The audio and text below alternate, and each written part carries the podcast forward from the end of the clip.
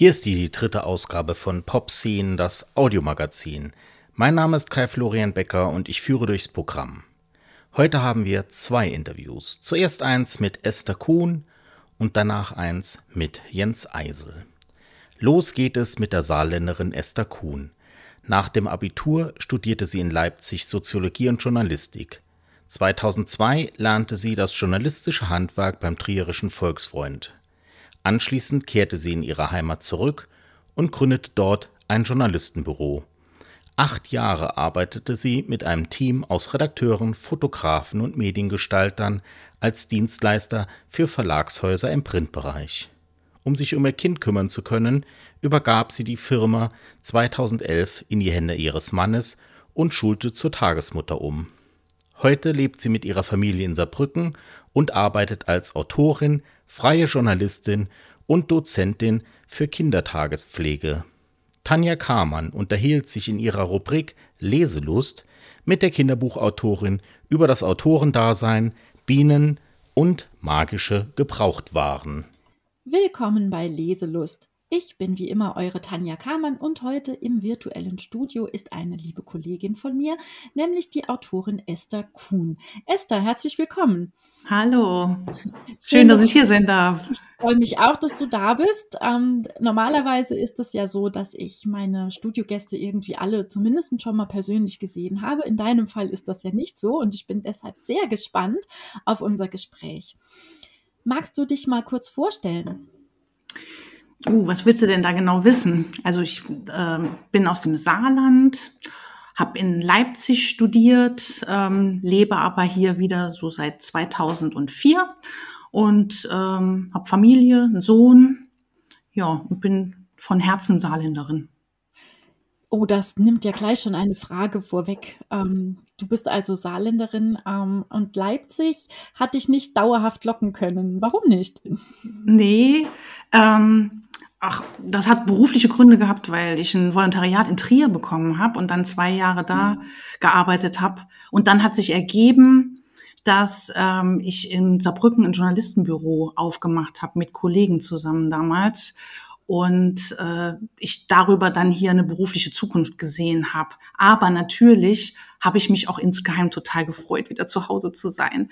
Also es war schon so, dass ich so auf jeder Zugfahrt, wenn dann nachher so ab Homburg die ersten Saarländer eingestiegen sind und ich dann so unseren Dialekt wieder gehört habe, dachte so, okay, endlich nur daheim. Ne? Also das war schon, ähm, ich, das ist gibt ja vielen Menschen so, ne, die hier aufgewachsen sind, dass die zwar auch mal gucken gehen, wie es sonst so in der Welt ist, aber dann doch gerne wieder zurückkommen und dann hier auch glücklich sind.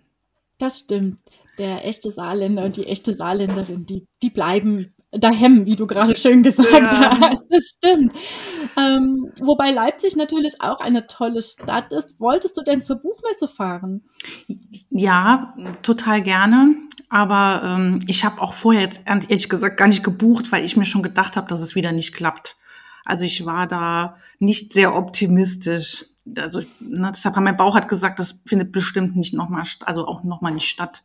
Mhm. Ähm, aber ich hoffe jetzt natürlich auf Frankfurt ganz, ganz doll, weil da auch mein nächstes Buch tatsächlich in der ähm, in der Herbstsaison dann erscheinen wird und das dann auch tatsächlich meine erste Buchmesse sein wird, bei der ich dann mit einem Buch vor Ort bin, da ich wirklich ja auch mit meinem Debüt in der Pandemie erschienen bin. Also ich habe noch nie eine Buchmesse als Autor besucht.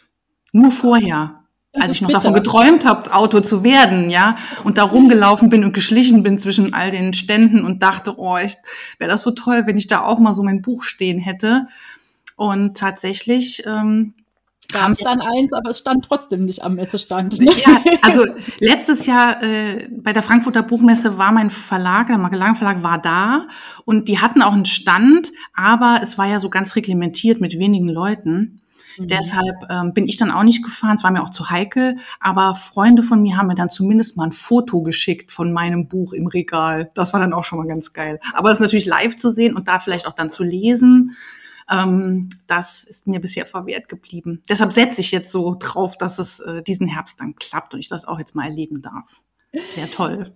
Dann drücke ich dir ganz uneigennützig die Daumen, dass Frankfurt stattfinden kann und wie es dann nächstes Jahr mit Leipzig aussieht. Naja, das werden wir dann mal sehen. Jetzt haben wir ja schön äh, so die Wende geschafft zu deinem Autorinnen-Dasein.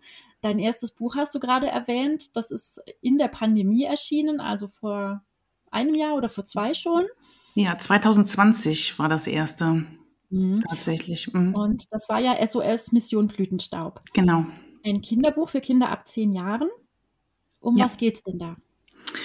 Das ist ein Abenteuer mit einem Hauch Magie und das äh, wichtigste Thema dabei ist das Bienenretten. Genau. Also es geht um einen Jungen, der heißt Hugo und ähm, der Garten, der dem Großvater gehört hat, soll verkauft werden oder ist schon verkauft. Ähm, und Hugo setzt alles daran, um nicht nur die Bienen, die in dem Garten leben und die er geerbt hat von seinem Opa zu retten, sondern eben auch den ganzen Garten. Genau. Und ist es gibt auch noch, ja. Ist das ein Thema, das dir schwer am Herzen liegt? Diese, dieser Schutz der Bienen oder Natur- und Umweltschutz generell? Ja, also ich fand, ähm, also ich muss anders sagen, ich wollte unbedingt ein Buch schreiben, ähm, das die Kinder dazu bringt, auch aktiv zu werden. Also was, was, also, das, also ein Umweltthema war für mich klar, das wollte ich machen, aber dann war eben die Frage auch welches oder was könnte das sein. Ähm, und wenn das jetzt so weit weg ist, ne, also irgendwie schmelzendes Eis, ja, dann ist das was, da können wir nichts machen und das ist so weit weg, dass wir es ja auch nicht live erleben oder äh, selbst Klimawandel so als allgemeines Thema, da kann man demonstrieren gehen, aber am Ende hängt es ja dann doch auch an der Politik und der Wirtschaft und äh, man als einzelnes Kind kann man auch dann nicht wirklich was machen. Ja, also das Demonstrieren mhm. ist natürlich auch schon super, aber ich meinte das jetzt so ganz aktiv. Und dann habe ich halt gedacht, okay, wie wäre es denn mit Bienen? Ähm, das ist so was, wo die Umweltproblematik und auch Klimawandel ähm, und auch Veränderungen eben in der Welt, ähm, die zu unseren Lasten irgendwann ja ganz stark gehen werden, wenn es die, jetzt, wo es die Bienen betrifft, ähm, dass das was ist, was sich in so einem ganz kleinen Welt darstellen lässt. Also so was Großes, was man in einer ganz kleinen Geschichte erzählen kann. Und darüber, dass die Kinder das besser verstehen können, eben Hugos Geschichte, der ist ja auch Imker, ne? also man, im Buch geht es auch viel darum, eben äh, die Arbeit an Bienen wird da auch erzählt. Ähm, man lernt auch was über Bienen, ohne dass das jetzt Bio-Unterricht ist, weil das Abenteuer war für mich so im Fokus. Und ich wollte halt, dass die Kinder am Ende das Buch zuklappen und loslaufen und die Bienen vor ihrer Haustür retten. Also richtig eine Bande der Bienenretter werden und dass daraus irgendwie auch aktiver Umweltschutz entsteht. Mhm. Das fand ich ganz faszinierend. Ja. Und hat das geklappt? Hast du Fanpost oder Rückmeldungen bekommen? Ja, also, also in den Schulen zum Beispiel. Ich habe ja vielen Schulen, also das heißt viel, ne? pandemiebedingt natürlich noch nicht ja. so viel, aber ja auch in äh, Schulen gelesen. Und ähm, in Kooperation dann auch mit dem Umweltministerium habe ich da dann auch äh, Samenbomben verteilt. Also im Buch selbst gibt es auch ein Rezept für Samenbomben. Man kann das dann auch ganz super selber machen. Aber die, das Thema war total faszinierend für die Kinder. Und auch die kleineren Grundschule, die waren total dabei. Die haben tausend Fragen gestellt und äh, man hat richtig gemerkt, dass äh, sie ganz fasziniert davon waren, also von der Biene an sich, aber natürlich auch davon, was kann ich tun und los geht's. Ne? Mhm. Also das ähm, habe ich schon gemerkt, dass das wirklich so ein Zeitgeistthema ist und dass die Kinder heute da auch schon ganz anderes Bewusstsein für Umweltthemen haben, als das bei in meiner Generation der Fall war. Also das merkt man schon, dass da auch Eltern dahinter sind, die sich mit den Themen auch beschäftigen und dass die Kinder da auch Lust hatten, ähm, das zu machen. Man merkt richtig deinen Enthusiasmus, was das Thema angeht. Den kann man richtig spüren gerade. Findest du denn, dass Kinderbücher generell einen Lehrauftrag haben sollten?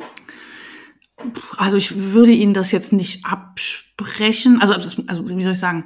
Ähm, also es muss nicht unbedingt sein. Ich finde, ein Buch, das jemanden zum Lachen, zum Weinen bringt, zum Nachdenken, egal welche Geschichte es erzählt, hat seine Berechtigung. Ähm, für mich ist wichtig, dass es äh, uns irgendein Gefühl vermittelt, irgendwas in uns auslöst.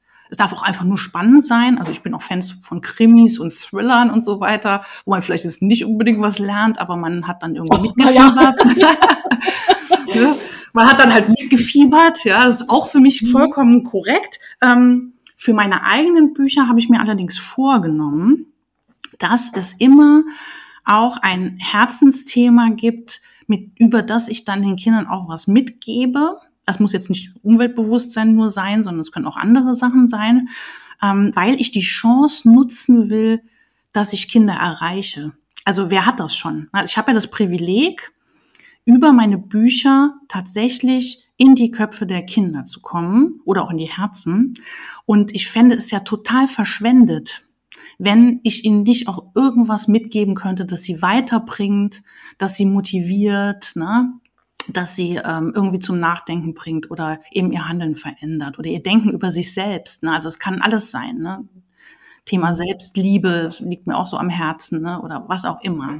Und da habe ich auch tatsächlich in einer, ich hatte eine Lesung in Klassen, die ähm, mein Buch als Unterrichtslektüre gemacht haben. Also die hatten es schon gelesen. Normalerweise ist ja so, ich lese vor und dann im besten Fall kaufen die sich's und äh, lesen es dann fertig. Ne? Aber die kannten jetzt schon die ganze Geschichte. Und da war dann, äh, habe ich gefragt, welche Figur ihnen am besten gefallen hat ähm, in SOS Mission Blütenstaub. Und da sagte ein Mädchen die Merle, von der habe ich jetzt eben noch nichts erzählt. Das ist die zweite Hauptfigur.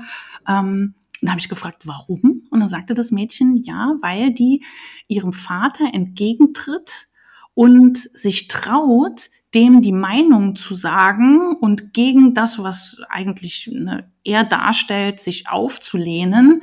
Und das fand sie ganz, ganz äh, faszinierend, weil der ist doch erwachsen und dass sie sich sowas getraut hat. Das fand sie super. Mhm. Und dann habe ich auch gedacht, ja, okay, cool, da habe ich vorher nicht drüber nachgedacht. Aber Kinderbücher brauchen wirklich auch Figuren, die auch in Frage stellen, was Erwachsene tun. Weil man als Kind ja immer denkt, ne, die sind die Instanz, ne, die Erwachsenen wissen, um was es geht.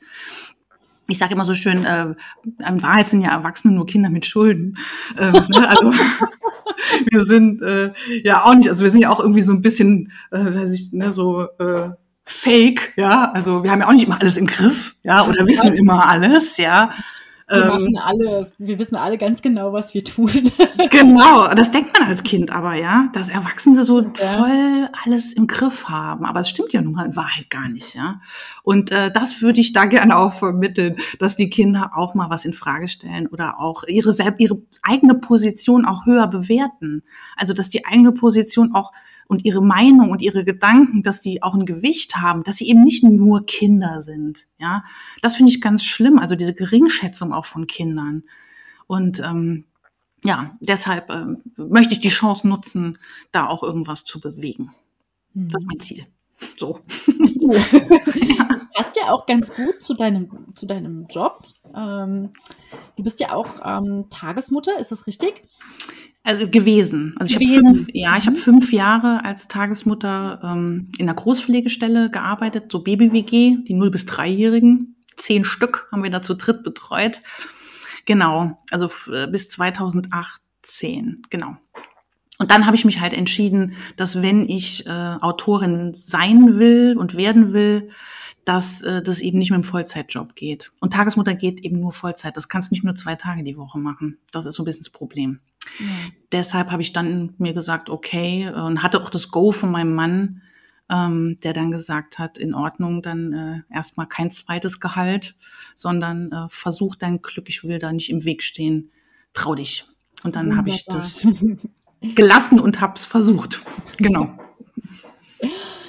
Und ähm, würdest du sagen, dass deine Arbeit mit den Kindern irgendwie deine, dein Schreiben beeinflusst hat? Und jetzt das, das Arbeiten mit Babys wahrscheinlich jetzt weniger, ne? Ja, aber ich habe mir über die Frage auch echt Gedanken gemacht. Ähm, das ist natürlich trotzdem so, dass meine, mein Herz für Kinder ne, und meine Faszination für Kinder habe ich schon über diesen Job erst so richtig entdeckt. Ne? Also, weil das so viel unterschiedliche waren. Man hat ja, als Mama hat man ja eins, ne? Und dann kennt man halt eben noch so die von Freunden. Die sind natürlich auch schon unterschiedlich, aber in den Babys habe ich wirklich gesehen, dass die, ähm, also dass, dass die einfach schon so als Persönlichkeiten auf die Welt kommen. Und da ist schon alles da. Und wir sind nur die Assistenten, deren Aufgabe es ist, die Kinder zu begleiten und sie so zu fördern, dass ihr Bestes, ne, oder das heißt Bestes ist wieder so werten, ne, aber dass ihr Ich, das sowieso schon angelegt war, ähm, zur Geltung kommen kann und eine Chance hat, sich zu entfalten. Und das fand ich einen unglaublich spannenden Gedanken und ähm, auch mein Blick auf den Umgang mit Kindern hat auch die Qualifizierung, man macht ja da vorher eine Qualifizierung, ähm, hat das total verändert. Da dachte ich wirklich, eigentlich jede Mutter müsste das machen oder jeder Vater auch, ja. Ähm, weil äh, ne, mit Hunden geht man irgendwie ja. in die Welpenschule, mhm. aber als Eltern wird man da so drauf losgelassen und ist auch immer unsicher, mache ich das richtig oder nicht. Und diese Qualifizierung, die hat mir halt ganz viel die Augen auch geöffnet über Kinder und über meine Haltung zu Kindern. Und ähm, das hat schon was verändert, ähm, wie ich diesen äh, kleinen Menschen, die eigentlich schon vollkommen zur Welt kommen, äh, gegenübertrete. Und das macht bestimmt auch was mit meinen Büchern. Bin ich mir sicher. Ja, das merkt man den Büchern auch an, auf jeden Fall. Das ist ein ganz spannendes Thema, über das könnten wir jetzt noch ganz lange sprechen. Ich bin mhm. ja selbst auch Mama und habe da auch so meine Erfahrungen und äh, Sichtweisen, aber wir wollen ja über deine Bücher sprechen. Okay. Na gut, wenn es denn sein gut. Ja. Magic Kleinanzeigen ist der Titel von deinem aktuellen Buch. Um ja. was geht's denn da? Da geht es um ein Anzeigenportal, über das man echte magische Gegenstände kaufen kann. Das Problem ist aber, ja, die sind gebraucht, ne, so wie bei eBay Kleinanzeigen. Und äh, die machen nicht immer das, was man sich so vorstellt, was sie so tun sollten. Und äh, das bringt meine Hauptfigur Tobi dann doch stark in Bedrängnis, weil äh, er natürlich über diese Gegenstände auch viel Chaos in seinem Leben auslöst, obwohl er eigentlich mit den Dingen, die er kauft, Chaos äh, verhindern wollte oder Probleme lösen wollte. Das klappt nicht so ganz leider, ja. Und äh, ja, das ist äh, lustig, aber auch ernst, weil es auch äh, bei den vielen den Kindern, die er da auch kennenlernt und mit denen er dieses Abenteuer in dieser magischen Welt erlebt, ähm, die haben alle so ihr Päckchen zu tragen. Und ähm, genau, da war es mir einfach wichtig, auch so ein bisschen hinter die Kulissen der Kinder zu gucken, ähm, wie es denen geht und deren Geschichten auch zu erzählen. Mhm. Du hast ja vorhin gesagt, du möchtest, dass alle deine Bücher eine Herzensbotschaft transportieren. Was wäre denn das in dem Fall jetzt? Das hat tatsächlich mehrere Ebenen und mehrere Themen. Ähm, also vordergründig ist es natürlich ein äh, magisches Abenteuer mit äh, viel bisschen Slapstick auch, ne, zwischendrin, so Torte im Gesicht bisschen, ähm, was Kinder eben auch lustig finden, dass äh, mhm. verrückte Sachen passieren. Aber ähm, Tobi befindet sich gerade in so einer Phase zwischen Kind sein und Teenager sein. Und äh, der fragt sich eben, der ist ganz unsicher, ne? der fragt sich eben, was er überhaupt noch darf. Also darf er noch Kuscheltiere haben, ja, oder ist er dafür schon zu alt? Darf er noch auf den Spielplatz und schaukeln, oder ist das, geht das jetzt auch nicht mehr, jetzt wo er zwölf ist, ne? Mhm. Darf er noch in die Ritze, ja, im Bett der Eltern und kuscheln, ja? Ähm, oder geht das eigentlich auch nicht mehr? Weil seine Mutter, die die ist Biologin, ne, und die sagt ihm auch so, oh, da kommen die ersten Pickel, ne, und erklärt ihm auch, wie so die Schweißdrüsen jetzt funktionieren und warum er stinkt und so, ne. Also äh, das ist ganz gemein. Die ist, die ist voll nervig, ne, mit ihrer rationalen Sicht da drauf und ähm, ja, und ihm wird dann so ein bisschen vor Augen geführt, es verändert sich gerade was, aber bin ich dafür schon bereit? Ja, das ist so das eine Thema. Und das andere übergeordnete jetzt für Tobi ist natürlich auch, ähm, ja, die Frage, ähm, sollte ich nicht besser die Dinge, die mich äh, bewegen oder die, die äh, ein Problem sind, offen ansprechen, statt ähm, drüber zu schweigen. Also das ist so ein bisschen das Problem der ganzen Familie, also auch sein Vater und seine Mutter ähm, haben Sachen, die sie, mit denen sie nicht zurechtkommen in ihrem Leben, aber sie reden nicht drüber. Sie versuchen das zu verschleiern und mit sich auszumachen. Und das führt eigentlich erst zu all diesen Problemen, statt mal ehrlich zu sagen, so und so ist es, hört jetzt zu, ihr wollt es zwar nicht hören, aber ne, zum Beispiel in Tobis Fall, ich hasse Biologie und das wird sich auch nie ändern. Ja, die Eltern haben eine große Erwartungshaltung an ihn, dass er da so naturwissenschaftliches Genie wird und das wird nie passieren. Aber Tobi versucht immer noch, den Erwartungen zu entsprechen. Genau, das ist so das zweite äh, untergeordnete große Thema ähm, äh, unter dem Abenteuer. Genau. Du hast ja selbst ähm, einen Sohn, meine ich, oder? Ja. Ja, ja, genau, Sohn. Ist der irgendwie in den Entstehungsprozess deiner Bücher involviert? Ähm, ja, tatsächlich. Also beim, bei den Bienen nicht so.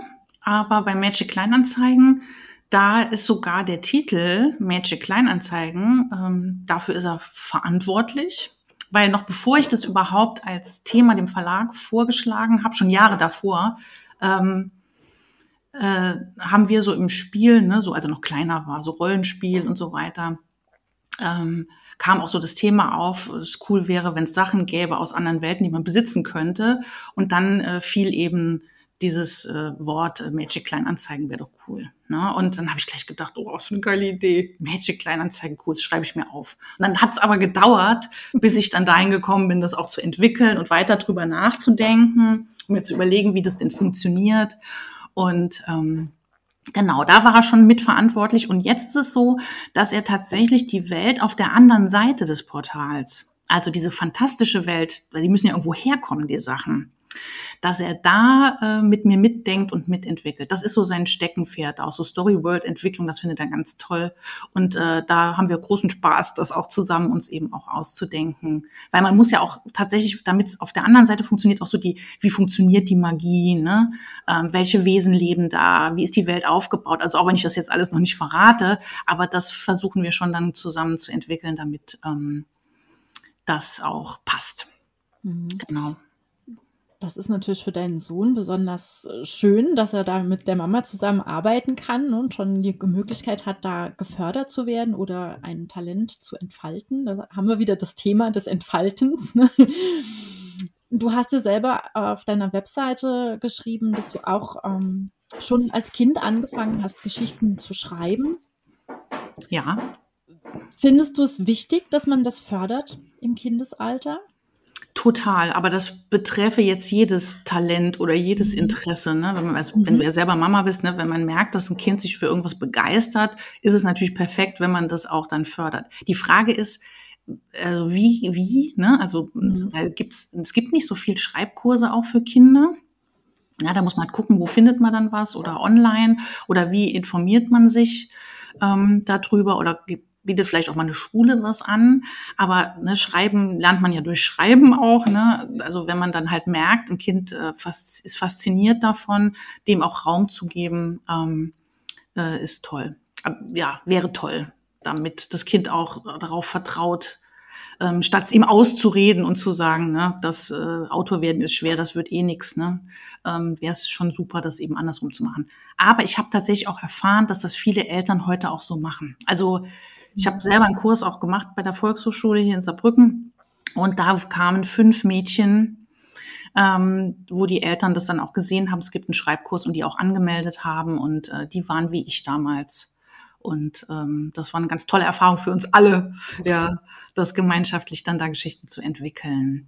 Deshalb denke ich, dass das vielleicht auch, dass da auch einen Wandel gibt und das Träumen heute vielleicht auch mehr erlaubt ist noch als in meiner Generation. So, ne, wo die Eltern dann auch vorsichtiger waren oder das Umfeld und man dachte, das kann nichts werden. Ne? Mhm. Genau. Du bezeichnest dich auf deinem Blog ja auch als Träumerin, wo wir gerade, wo du gerade das Wort mhm. hast. Also Tagebuch einer Träumerin heißt dein Blog. Und da nimmst du deine LeserInnen ein bisschen mit auf dem, auf deinem persönlichen Weg zur Schriftstellerin. Warum hast du das gemacht? Setzt dich das nicht unter Druck? Oder war das gerade der springende Punkt an der Sache? Nee, habe ich wirklich ganz lange drüber nachgedacht. Also das ähm, habe ich auf Instagram äh, gemacht. Also ich habe es dann äh, ne, nach und nach halt auf die Homepage übertragen. Da kann man es auch jetzt noch lesen. Ja.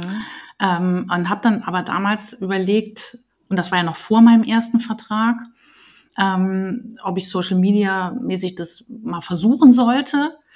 Ähm, ich hätte nie gedacht, dass es mir mal so viel Spaß machen würde, wie es mir jetzt Spaß macht tatsächlich. Ne? Das war auch noch ein bisschen unvorstellbar, posten, dass das gut werden kann, aber ich habe es dann einfach mal ausprobiert. Und ähm, es war so ein bisschen Therapie auch, weil ähm, ich mir auch da so meine Sorgen und Nöte so von der Seele geschrieben habe und diesen Prozess dann begleitet habe. Ja, eben zu gucken, was kann draus werden. Und da haben mich auch ein paar Leute begleitet, am Anfang ganz wenige, ne? aber alles Fremde. Also ich habe es niemandem verraten, weder meine Familie noch Freunden noch sonst irgendjemandem. Ich habe niemandem gesagt, dass ich das mache, auch nicht auf Facebook, weil da hatte ich ja, war ich ja befreundet auch mit anderen, die mich dann ja sofort erkannt hätten. Ne? Da habe ich es nicht gemacht, aber auf Instagram unter Pseudonym. Und habe mal geguckt, was passiert. Und da kamen aber auch sofort ganz viele ähm, auch motivierende Kommentare, ne? Und ja, und glaub an dich und du machst es schon und so. Und dann habe ich eben erzählt, was äh, passiert. Und äh, es war dann doch eine schöne Erfahrung. Aber natürlich, wenn es nicht geklappt hätte, hätte ich natürlich schon auch immer das Gefühl gehabt, ach, das ist die, ne, die immer noch träumt. Hat nicht geklappt. Also das Risiko war natürlich schon groß. Aber deshalb habe ich auch tatsächlich meinen Namen erst geändert. Das, also feige war ich, das muss ich zugeben. Ne? Ich habe meinen Namen erst in meinen echten Namen geändert, nachdem ich den Vertrag unterschrieben hatte. Ne? Also ich weiß nicht, was passiert wäre. So, vielleicht, keine Ahnung. Aber da, also das ist schon so die Angst vom Versagen oder Versagen im Auge der anderen, ne, hat es nicht auf die Reihe gekriegt und so. Das mhm. ähm, war schon auch da. Also damit Selbstbewusstsein durch die Welt zu gehen, wenn man noch nichts veröffentlicht hat und zu sagen, ich bin ein Autor, das ist super schwer. Was schade ist, weil natürlich man auch schon ein Autor ist, auch ohne dass man einen Verlag hat und ohne dass man veröffentlicht hat.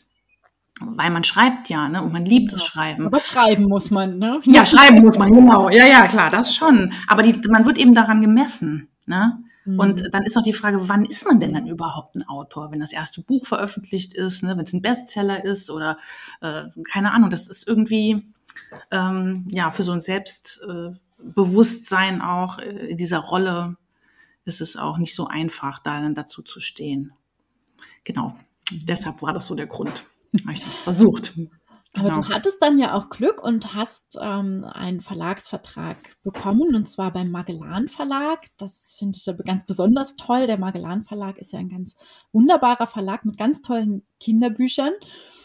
Ähm, durch das Programm stöbere ich sehr häufig und meine ZuhörerInnen hier vor den Endgeräten, die haben davon bestimmt auch schon ganz oft gehört, weil ich ganz oft Bücher aus dem Magellan Verlag auch ähm, empfehle.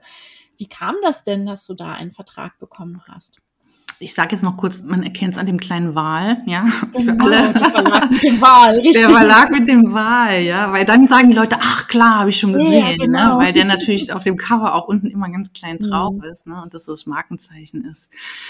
Genau, der Magellan Verlag. Also ich muss jetzt gleich schon mal sagen, ich bin mit denen sehr, sehr glücklich.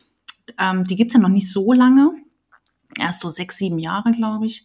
Und äh, dafür sind die unglaublich erfolgreich und ähm, also in der kurzen Zeit, ne? Und ähm, ja, äh, bringen äh, wundervolle Bücher raus. Ähm, und die Zusammenarbeit klappt auch ganz äh, toll. So, genug, genug gelobt. Also nochmal zurück zu deiner Frage, Entschuldigung. Kein Problem. Äh, ich, ich habe in Wahrheit auch gar keinen Vergleich, weil ich ist ja mein einziger Verlag, ne? Deshalb, aber ich bin happy. So, ähm, genau. Äh, ja, weil die haben mir eine Chance gegeben und das fand ich auch sehr erstaunlich, weil ich hatte ja vorher noch nichts veröffentlicht und die haben dann ähm, eine Leseprobe von 35 Seiten gesehen und mein Exposé und haben gesagt, wir machen's. Und das äh, war natürlich eine riesen, riesen Chance, weil normalerweise, wenn man anfängt, muss man schon das Manuskript fertig haben, um zu überzeugen. Mhm. Ne? Genau. Ähm, aber mein, sage ich jetzt mal, Nadelöhr in die Buchbranche war die Akademie für Kindermedien. Also es geht jetzt raus an alle, die gerne Kinderbücher schreiben wollen. Ähm, unbedingt mal gucken im Netz, äh, Akademie für Kindermedien Erfurt. Das ist ein Stipendiatenprogramm, die fördern Kindermedienstoffe, also Buch, Film, Storyworld und Serie. Es kommt eigentlich aus dem Film. Man hat aber irgendwann in diesem Programm das Buch mit aufgenommen, weil das Buch ja ganz oft eben auch die Basis auch für einen Film ist. Ne? Also ne, basierend auf heißt es ja dann, ne, in den Filmen so umgeschrieben wird. Und dann hat man sich gesagt, okay, wir nehmen noch eine Gruppe dazu und fördern auch das Kinderbuch. Und da habe ich mich beworben und ähm, hatte tatsächlich dann auch mit einem ganz anderen Stoff, der jetzt noch in meiner Schublade liegt, ja, ähm, bin ich dann da in die Auswahlrunde gekommen. Da bewerben sich immer so 50, 60 Leute im Jahr mit ihren Stoffen. Und äh, unter die ersten 20 bin ich dann erst gekommen und musste zu so einem Auswahlcamp, was sehr spannend und faszinierend, aber auch super anstrengend war, äh, mit Interviews und allem Möglichen und äh, irgendwelchen Aufgaben, die man bekommen hat und so weiter. Und dann äh, kam der ersehnte Anruf, ähm, du bist dabei. Und dann war ich eine von vier in der Gruppe Buch, die das dann geschafft hat, dieses Stipendium zu kriegen. Ja, toll. Genau. Ja, und wir haben dann neun Monate lang entwickelt. Also es war wirklich auch nicht so, dass man da wirklich schon viel geschrieben hätte, sondern wir haben von dieser Uridee, die ich eingereicht habe, ähm, haben wir äh, im Zeitraum von neun Monaten haben uns viermal eine Woche gesehen und zwischendrin zu Hause gearbeitet und haben dann da mit Profis und Coaches und mit ganz tollen Dozenten ähm, gearbeitet. Also auch so Krips, Theater Berlin war da und wir haben unsere Szenen umgeschrieben in Theater und die Gorillas, das ist so eine Impro-Theater aus Berlin, mit denen haben wir uns in unsere Figuren versetzt und ähm, geguckt, was macht die Szene mit der Figur und so weiter. Es war eine mega tolle ähm, Erfahrung auch. Äh, ne? Und überhaupt Plot, ich habe auch Plotten gelernt, also eben auch so Handlung mhm. zu entwickeln.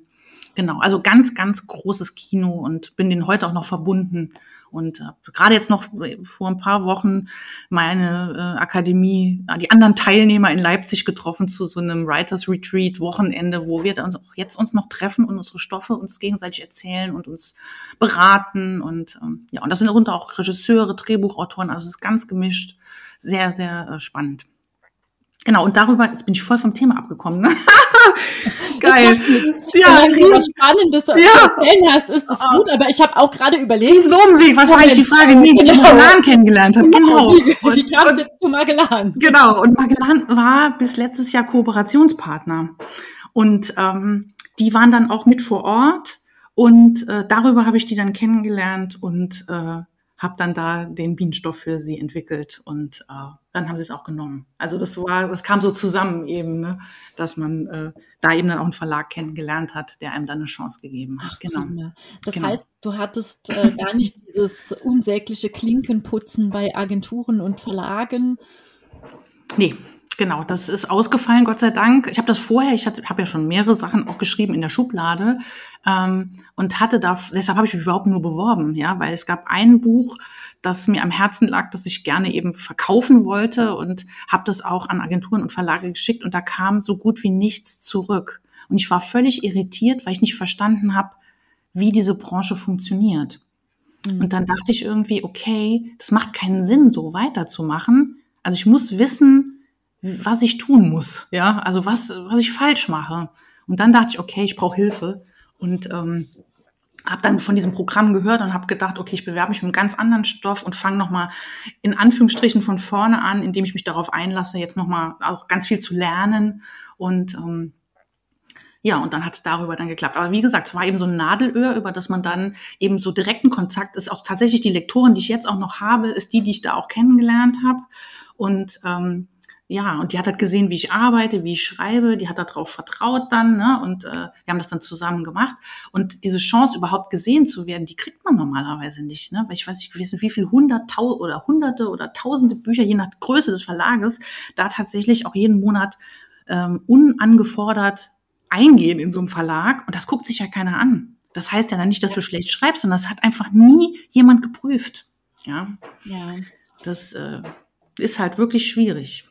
Das ist richtig. Das gebe ich meinen Coaching Klienten auch immer so weiter, ne? dass äh, wenn sie keine Rückmeldung haben, dass das überhaupt nicht unbedingt gleichbedeutend ist mit dein Buch taugt nichts, sondern dass es da noch Millionen andere Gründe dafür geben kann. Genau so ist es. Deshalb, man muss, wenn man es, also jetzt nochmal an alle Autoren da draußen, ne? also inzwischen bin ich der Überzeugung, man muss es über Agenturen versuchen, nicht direkt an den Verlag. Also das kommt sowieso nicht an, weil die ähm, verlassen sich auf das, was die Agenturen vorauswählen. Und selbst dann, das sagte mir meine Lektorin mal, darf ich auch erzählen, ne, wenn die dann da nach so einer Messe 200 bis 250 Exposés auf dem Tisch liegen hat, ja, die dann darüber ausgewählt wurden. Das ist ja schon eine Auswahl ne, über, die Agent, über die Agenturen. Ähm, dann schaffen es dann trotzdem von diesen vielen tollen Projekten, die alle Potenzial hatten, nur ein paar ins Programm. Ne? Also das ist dann nochmal so eine Selektion. Ne? Das ist ja, ja totaler wird, Wahnsinn. Ja, wird sehr, sehr gesiebt. Das stimmt. Ja, und du musst ja mal sehen, da es erscheinen, glaube ich, im Jahr sieben bis achttausend Kinderbücher. Also das ist ja so eine unvorstellbare Ich glaube, wir haben die alle im Kinderzimmer stehen. Manchmal kommt es mir so vor. ja, wenn man in Buchhandlungen reingeht, ne? Also ich auch, ich denke immer so, wow, ey, es ist ja wirklich total verrückt. Ne? Mhm. Und da, ähm, ja, da dann hinzukommen, und dann willst du ja nicht wissen, wie viele sind denn tatsächlich in den Schubladen noch oder wurden geschrieben, die nie einer gesehen hat. Das ist jetzt nur die restliche Auswahl sind das, ja. Und ähm, das ist schon wirklich total verrückt. Aber bevor das jetzt zu deprimierend wird. genau. Bei dir hat es ja geklappt ja, und ähm, genau. ähm, du hast vorhin am Anfang unseres Gesprächs gesagt, dass auch ein drittes Buch demnächst kommt. Genau, genau. Auch bei Magellan? Ja, also Magic Kleinanzeigen geht ja weiter. Es ist eine Reihe und äh, da erscheint Band 2 jetzt im Juli und ähm, Band 3, ich hoffe, ich darf das sagen, aber Band 3 ist auch sozusagen schon eingetütet, dass ich den schreiben darf. Ähm, genau, freue ich mich riesig drüber, dass es weitergeht, weil die gucken natürlich Verlage auch auf Zahlen, ne, wenn sich das dann nicht gut genug verkauft. Auch von Kollegen habe ich das schon gehört, da wird auch mal entschieden, dass es nicht weitergeht. Ne? Also da bin ich happy, dass ich weitermachen darf. Und ähm, genau, dass dann auch die Welt der Kleinanzeigen weiter wächst weil, das kann ich jetzt schon mal dazu sagen, wenn ich darf, es ist immer eine komplett abgeschlossene Geschichte mit anderen Kindern. Also es ist nicht wie bei Harry Potter, dass dieselben Figuren ne, weitererzählt werden über Jahre, sondern bei mir ist es äh, immer die eine neue Kindergruppe, aber die Stadt bleibt. Also die Orte wird man wieder erkennen. Einzelne Figuren aus Band 1 kommen auch in Band 2 vor, also das ganze Setting und das, äh, ähm, das Portal, also das geheime Internetportal bleibt natürlich auch. Genau. Das ist natürlich geschickt angelegt und lässt natürlich ganz viel Spielraum für weitere Bände. Genau. So Liebe Esther, dann drücke ich ja. dir die Daumen, dass ähm, deine Leserinnen und Leser ähm, weiter dir treu bleiben. Dankeschön. Und hoffe, dass du nach Frankfurt fahren kannst. Vielleicht sehen ja. wir uns dort ja auch vielleicht mal. Das wäre doch schön, wir Kaffee trinken. Genau, verabreden genau. uns auf einen Kaffee, die Saarländerinnen ähm, in Frankfurt. Wäre ich dabei. Oh, das klingt, Bescheid. das genau. klingt gut. Das machen wir. Dahin, Esther, wünsche ich dir eine gute Zeit, weiterhin viel Ideen und viel Freude beim Schreiben und danke dir, dass du hier in der Sendung warst. Ah, danke schön. Euch auch alles Gute für euer Magazin und auch fürs Radio. Danke. Ja, bis bald. Bis, ja, bis dann. Ciao. Das war Popscene-Autorin Tanja Kamann im Gespräch mit der Kinderbuchautorin Esther Kuhn. Kommen wir zu einem Tipp der Jubiläumsband City, der uns über unsere Hotline erreicht hat. Ja, hallo, Popszene. Ich bin Fritz Puppe, ich bin die Gitarre von City, bin von Anfang an dabei. Wer kann es kaum glauben, ein halbes Jahrhundert, 50 Jahre City. Und wir haben ein neues Album rausgebracht, was am April am 1. April erscheint, aber kein Aprilscherz. Und äh, wir freuen uns, wenn ihr zu den Konzerten kommt und auch fleißig natürlich dieses Magazin lest. Im letzten Teil dieses Audiomagazins widmen wir uns dem gebürtigen Saarländer Jens Eisel. Er veröffentlichte Mitte März über den Piper Verlag den Roman Cooper. Es ist ein Buch, das man kaum angefangen, nicht mehr aus der Hand legen mag, bis man an dessen Ende angelangt ist. Eisel hat eine überaus spannende Version der Geschichte des mysteriösen Flugzeugentführers und Verbrechers Dan Cooper niedergeschrieben. Ich habe den Wahlhamburger für Popsin interviewt. Viel Spaß damit. Ich sag schon mal Tschüss und hoffentlich bis zum nächsten Monat. Jens, du bist gebürtiger Saarländer, lebst mit Frau, Kind und ich glaube Hund in Hamburg. Welchen Bezug hast du noch zum Saarland? Ähm, ich habe tatsächlich gar nicht mehr, also meine Familie lebt da noch. Also meine Mutter, mein Vater, genau, meine Tante, mein Onkel. Und deshalb bin ich auch eigentlich regelmäßig noch da. Ich war jetzt nur über Corona relativ wenig da tatsächlich. Ich war jetzt Ende letzten Jahres das erste Mal seit zwei Jahren da. Warum genau Hamburg? Ich bin ab Ende der 90er habe ich in so einer Punkband gespielt und, und habe relativ viel, war viel auf Konzerten und war damals sehr viel mit dem Wochenendticket unterwegs in Berlin und in Köln und in Frankfurt und Leipzig und eben in Hamburg. Und äh, ich weiß nicht, Hamburg hat mir von Anfang an sehr gut gefallen und irgendwie wollte ich da unbedingt hin. Ich glaube, das hat auch viel, ich glaube, es hat schon viel mit dem Hafen zu tun. Da hat man zumindest das Gefühl, man könnte weg. Also ja, auch wenn man es vielleicht gar nicht tut. Ja. ja. Ähm, dein neuestes Buch heißt Cooper und handelt von Dan Cooper, der 1971 ein Flugzeug entführte, 200.000 US-Dollar erpresste und dann während des Weiterflugs mit dem Geld per Fallschirm raussprang und verschwand. Ähm, 2016 stellte das FBI, FBI die Ermittlungen in diesem Fall ergebnislos ein. Wann und wie hast du von der Geschichte erfahren und den Entschluss gefasst, daraus einen semi-dokumentarischen Roman zu schreiben? Ähm, ich bin tatsächlich ganz, ganz zufällig auf den Stoff gestoßen und zwar zu einem Zeitpunkt, an dem ich eigentlich schon an einem anderen Roman gearbeitet habe. Und zwar war das eine Geschichte über einen Boxtrainer. Ähm, das wäre sehr in die Richtung gegangen, äh, wie auch die anderen Bücher, die ich vorher geschrieben habe. Und äh, habe dann zu diesem Zeitpunkt irgendwie, da habe ich noch relativ am Anfang gesteckt, äh, einen Zeitungsbericht gelesen. Und zwar über diesen MH370, diesen Flug, der, also dieses Flugzeug, was damals verschwunden ist. Und ähm, da ging es da ging's um einen Privatermittler, der, ähm, der im Prinzip Nachforschungen angestellt hat, weil da gab es auch keine plausible Erklärung, da gibt es ja bis heute keine plausible Erklärung, was mit diesem Flugzeug geschehen ist. Und ähm, das war das, da Flugzeug, das, das äh, in Asien im Meer verschwand. Meinst du das? Genau, okay. genau. Man, ja, man weiß gar nicht, ich glaube, man weiß nicht mal genau, wo es verschwunden ist. Und, und es gab halt, und der hat halt Nachforschungen angestellt und es gab verschiedene Theorien. Und eine der Theorien war halt, dass äh, das Flugzeug entführt wurde und der Entführer mit einem Fallschirm über beispielsweise eine Insel abgesprungen ist, wie damals eben DB Cooper. Und ich habe von dem Namen noch nie was gehört. Und dann habe ich irgendwie den mal gegoogelt, einen Wikipedia-Eintrag gelesen und dann immer mehr gelesen. Und dann dachte ich einfach total schnell, wow, was ist das eigentlich für eine Geschichte? So, also, äh, und warum habe ich davon noch nie gehört? Und dann habe ich eigentlich ziemlich schnell gedacht, ach, da könnte man doch irgendwie einen Roman draus machen. Aber ich habe das erstmal nach hinten gestellt, weil ich dachte, das ist eine Nummer zu groß für dich, das kriegst du nicht hin. So. Aber es hat mich nicht losgelassen. Und ich bin dann tatsächlich ein paar Tage später nach München geflogen, äh, um einen Vertrag zu unterzeichnen für den Boxerroman.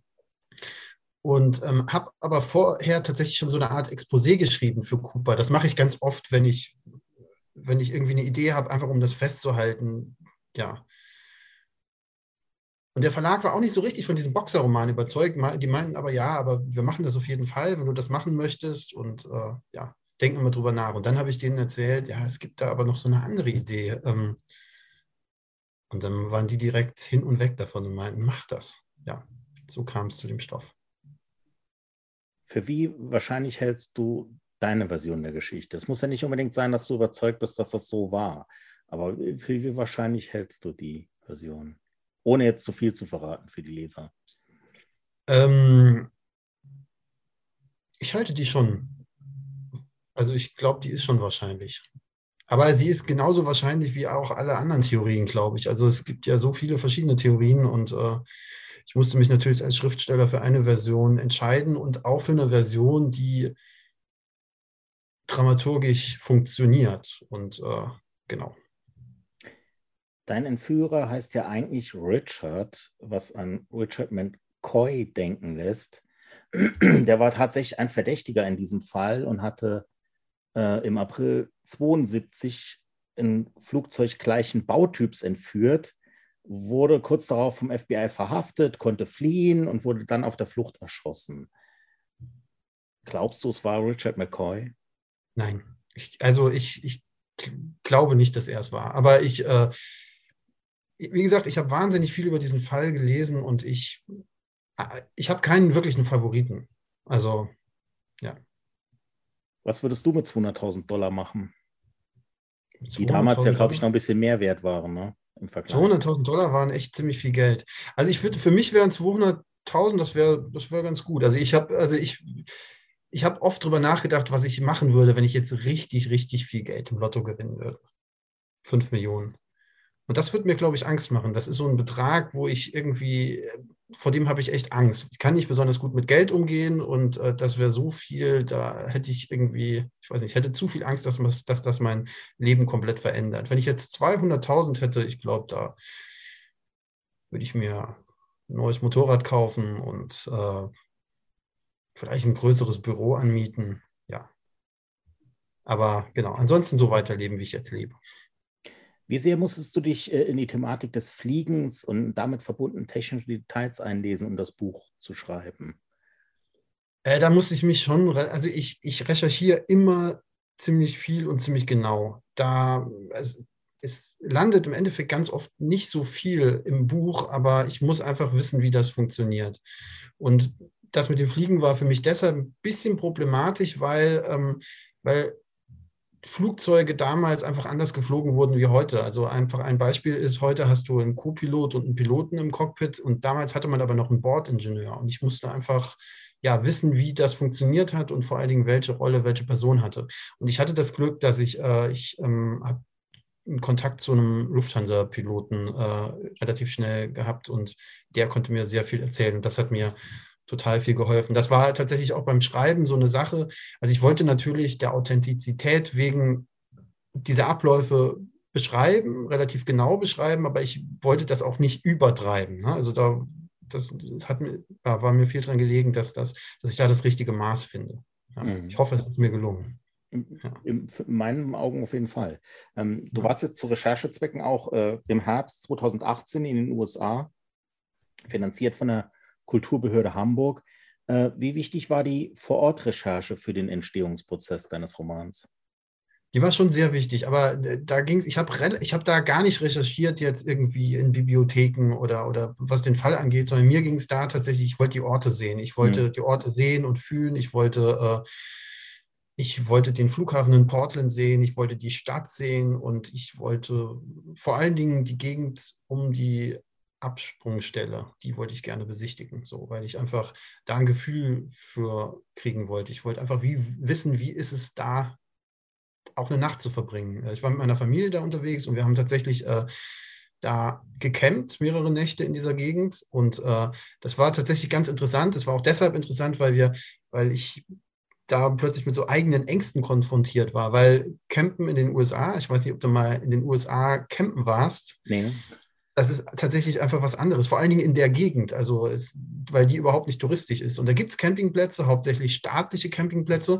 Und da war aber niemand so. Und, äh, ähm, und du hast da wirklich, es gibt keinen Strom, es gibt Wasser nur aus dem Brunnen, ein Plumpsklo, dann hast du eine Bärenbox und äh, ja, und dann wirst du nachts wach und hörst Kojoten und äh, irgendwelche Geräusche und das ist, das war schon ein Erlebnis. Und genau deshalb war es auch wichtig, das einfach zu spüren. Hm. Unterstützt wurdest du ja insgesamt mit drei weiteren Stipendien geht es bei langwierigen Recherche- und Schreibarbeiten, worunter ich jetzt das Buch mal zählen würde, ähm, heutzutage noch ohne solche Stipendien? Ich würde sagen, es ist schwierig. Ich habe ja das Glück, dass ich einen ziemlich großen Verlag habe und da, da kommt schon ein bisschen Geld rein. Das, aber ganz ohne Stipendien ist es echt schwierig. Ich, also ich lebe ja tatsächlich mehr oder weniger komplett vom Schreiben und das ist immer so eine Mischkalkulation. Das ist immer, also Lesungen, Honorare aus Buchverkäufen, Stipendien gehören einfach auch dazu, die sind einfach total wichtig und äh, Lehraufträge, genau. Ja. Also ohne Stipendien wäre es schon, schon echt schwer. Wobei ich sagen muss, dass es gibt ja verschiedene Arten von Stipendien. Ich hatte ja hauptsächlich Aufenthaltsstipendien und da habe ich langsam auch ein bisschen die Schnauze voll von, weil das ja meistens so ist, man kriegt Geld, man kriegt eine Wohnung oder ein Haus und kann dann quasi da machen, was man will im Prinzip. Also an dem, beziehungsweise an dem Projekt arbeiten, sonst gibt es da keine Vorgaben. Aber man ist halt immer alleine so. Ne? Man ist, also ich hatte, ich war zum Beispiel, ich glaube, vier Monate im Wendland im Winter, allein mit meinem Hund in so einem alten Bauernhaus. Und ähm, das war schon, äh, ja, das war eine Zeit, da ist es nicht so gut gelaufen mit dem Buch und äh, ich konnte ansonsten auch nicht viel machen. Und das Doofe war, dass das Internet auch relativ schlecht war und ich brauche das Internet zur Recherche. Und äh, ja, da habe ich, ich glaube, das war auch tatsächlich das letzte, letzte Aufenthaltsstipendium, was ich gemacht habe. Da habe ich mir gesagt, ich mache damit jetzt erstmal ein bisschen Pause.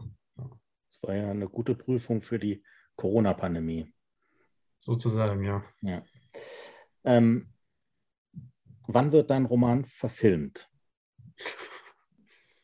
Keine Ahnung, ich weiß nicht, aber also es, es gab tatsächlich schon eine, es gab schon eine Anfrage. Ähm, ich weiß nicht, ob er verfilmt wird. Ich, also ich habe darüber auch, ich habe mich äh, gefragt, ob der überhaupt verfilmbar wäre in Deutschland. Ähm, ich glaube, es würde gehen, also weil das im Prinzip, es ist ja eigentlich auch ein Kammerspiel. Die meisten, die meisten Szenen spielen äh, spielen im Flugzeug, es gibt einige Szenen im Wald und ähm, ja, wir haben ja einen Trailer für das, äh, für das Buch gedreht und es, ja, da, ich habe festgestellt, es wäre in Deutschland machbar. Ich bin gespannt, ob was, äh, ähm, ob da was kommt. Wenn ich mir was wünschen könnte, würde ich mir, ich glaube, man könnte ganz gut eine Miniserie daraus machen.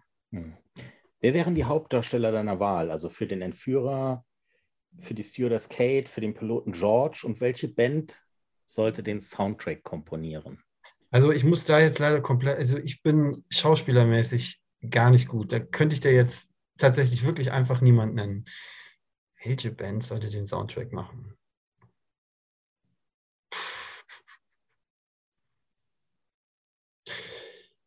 Ich weiß nicht, ich würde, ich, ich, find, ich finde Richmond Fontaine würde ziemlich gut passen. Ich weiß nicht, ob du die kennst. So ein bisschen, ja. Ja, die gibt es ja nicht mehr in der Konstellation, aber die würden ziemlich gut passen, finde ich. Hm. So wie das Buch endet, finde ich, bietet sich ja fast ein Fortsetzungsroman an. Ähm, oder ist die Geschichte für dich auserzählt? Wenn es ist ja auch schön, ein offenes Ende zu haben und jeder kann sich dann sein eigenes Bild machen, was, was, was passiert danach, ohne jetzt wieder zu viel zu verraten. Äh, es ist lustig, dass du das sagst, weil du nicht der, ein, der Erste bist, der das sagt. Das haben jetzt tatsächlich schon mehrere Journalisten zu mir gesagt. Und ich habe also darüber auch schon mal nachgedacht. Ähm, ja, klar, man könnte da was draus machen. Man könnte im Prinzip jede Figur weitererzählen. So, also, und äh, ich habe tatsächlich, nachdem das so oft kam, habe ich mich halt gefragt, es wäre eigentlich äh, auch interessant, also generell ähm,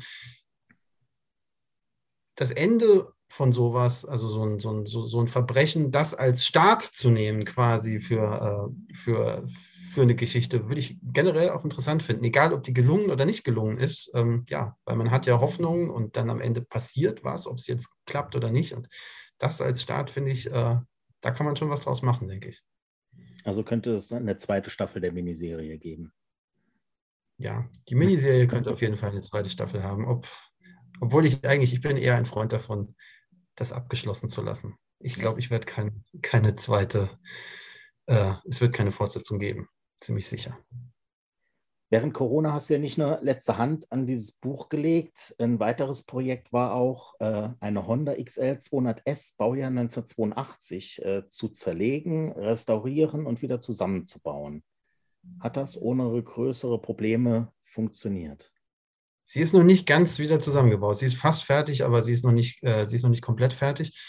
Ähm, das hat aber ganz gut funktioniert und es war tatsächlich auch wirklich ein ganz gutes Projekt. Ich habe nämlich tatsächlich festgestellt, dieser, dieser Schreibprozess war wirklich nicht immer einfach und ähm, es gab Zeiten, wenn es nicht so geklappt hat, wie ich mir das vorgestellt habe, da bin ich fast verrückt geworden, weil man als Schriftsteller ja, und das geht bestimmt auch vielen anderen Selbstständigen so, wenn man wenn man nicht richtig weiterkommt, dann hat man das ja ständig im Kopf. Ich sitze ja nicht irgendwie vier Stunden am Schreibtisch und klappe den Laptop zu und mache dann einfach weiter, sondern das, gerade wenn es nicht klappt, dann arbeitet das in mir.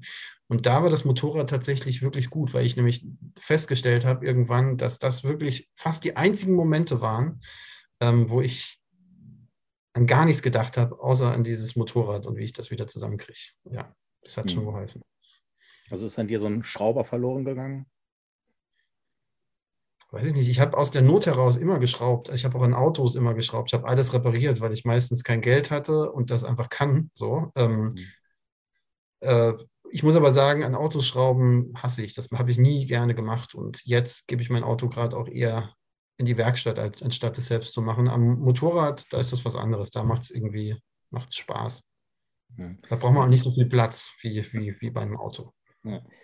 Du hast gesagt, äh, ähm, es gab Zeiten, wo es nicht so richtig geklappt hat beim Schreiben. Ähm, wie gehst du mit Kritik um? Also gar nicht jetzt äh, von, von Kritikern her, sondern von Seiten von Verlag oder Anmerkungen, dass sie dann sagen, die Lektorin oder der Lektor dann sagt, schreib mal das anders oder so oder hier oder da. Ähm, ist das für dich einfach, mit sowas umzugehen? Äh, nimmst du das gerne an oder versuch, versuchst du dann irgendwo so einen Mittelweg zu finden? Naja, erstmal, erstmals ist es so, dass äh, ich den Lektor oder die Lektorin als Chance sehe. Also es ist nicht so, also das ist so eine Frage, die mir absurderweise oft gestellt wird, dass Leute denken, ja, aber ist das nicht komisch, wenn da irgendjemand was sagt? Also die wollen ja nicht mein Buch kaputt machen, sondern die wollen mein Buch ja besser machen oder so sehe ich das. Und die haben im Gegensatz zu mir, die haben auch noch eine gewisse Distanz zu diesem Projekt. Wenn ich da drin stecke, dann weiß ich einfach ganz oft nicht, ist das gerade gut, was du da machst oder ist das vielleicht absoluter Nonsens? Und ähm, deshalb ist das erst, sehe ich, das ist erstmal eine Chance. Das Ding bei, bei Cooper war halt, dass ich, ähm, als ich die Idee hatte, wusste ich eigentlich direkt, wie ich es machen will, nämlich genauso multiperspektivisch und äh, ja, ich habe das aber nicht so umgesetzt, sondern ich habe äh, ich habe es dann doch Personal aus einer Perspektive erzählt. Fast, also das habe ich nach der Recherche habe ich irgendwann angefangen zu schreiben und habe das so gemacht und habe dann irgendwann irgendwann festgestellt, ich habe mich da einfach verfahren. Das, hat, das funktioniert so nicht. Und das wurde mir auch von meinem Lektor so kommuniziert. Und ähm, das war wirklich ein sehr, sehr bitterer Moment, einfach weil ich irgendwann, also zum einen realisiert habe, äh, das, du kannst das so nicht weitermachen, du musst alles verwerfen. Und es war eine ganz neue Erfahrung, weil ich das noch nie gemacht habe, weil ich eigentlich relativ fertig schreibe und keine großen dramaturgischen Änderungen später mehr vornehmen. Sprachlich natürlich und natürlich streiche ich hier was, schreibe was um, aber dass ich was ganz neu anfange, das habe ich so noch nicht gemacht und das, also da war ich wirklich richtig verzweifelt. So, also ich dachte, ich habe mich verhoben, ich dachte, ich kriege das nicht mehr hin und das war wirklich ein paar Tage richtig, richtig, richtig schlimm. Also ich habe dann relativ schnell gefangen und ich hatte auch das Glück, dass ein sehr, sehr guter Freund von mir, der auch äh, Schriftsteller ist, Florian Wacker, mit dem habe ich lange darüber gesprochen und ähm, dann habe ich mich irgendwann hingesetzt, einfach hingesetzt und weitergemacht. Und ab dem Zeitpunkt ist es dann tatsächlich auch gut gelaufen. So. Wer ist für dich äh, Anlaufstelle Nummer eins nach dir, um, um festzustellen, ob, ob so ein Text, egal welche Länge der jetzt hat, funktioniert und gut ist? Äh, meine Frau tatsächlich. Also meine Frau ist auch schonungslos und ehrlich. Also die sagt mir auch, wenn, also wenn sie irgendwas nicht gut findet und ähm, die hat ein sehr, sehr gutes Gespür für Sprache und äh, ja, die ist in der Regel immer, die ist die erste Person, der ich von, der ich davon erzähle, ja. Und der und ich was zeige. Und, ja. und sie macht sehr gute Autorenfotos. Das stimmt. Nicht nur Autorenfotos. Aber ich kenne nur die jetzt bisher. Ähm, Letzte Frage. Hast du schon eine Idee für dein nächstes Buch oder ist Cooper noch frisch und verdient noch deine volle Aufmerksamkeit? Oder wird es jetzt dann den Boxerroman geben? Den Boxerroman wird es nicht geben und Cooper ist natürlich frisch. Ich merke gerade, äh, also ich bin schon sehr, sehr viel beschäftigt, weil ich auch gerade einfach super viele Interviewanfragen und so habe. Äh, aber es gibt tatsächlich ein, es gibt schon, äh, es gibt eine Idee für den nächsten Roman und ich bin mir ziemlich sicher, ähm, dass der das auch wird. So. Also ich habe da auch schon ein bisschen angefangen. Es gibt wieder ein Exposé da, dazu und äh, der Verlag weiß auch schon so zumindest so halb Bescheid. Und ähm, ja, ich bin mir ziemlich sicher, ich will da nicht so viel von erzählen oder eigentlich gar nichts, aber ich weiß, wo es hingeht. Ich brauche das, ich brauche brauch auch tatsächlich eine Perspektive. Ich muss wissen, wie es weitergeht. Ich muss nicht jetzt schon jeden Tag vier Stunden am Schreibtisch sitzen, aber äh, ich ja, brauche einfach eine Perspektive. Mhm. Jens, dann danke ich dir für die Zeit für das Interview. Wünsche viel Glück bei der Lesereise und viele Verkäufe und alles Gute für dich und deine Familie und den Hund. Vielen, vielen Dank auch fürs Interview. Bitte. Ciao. Tschüss.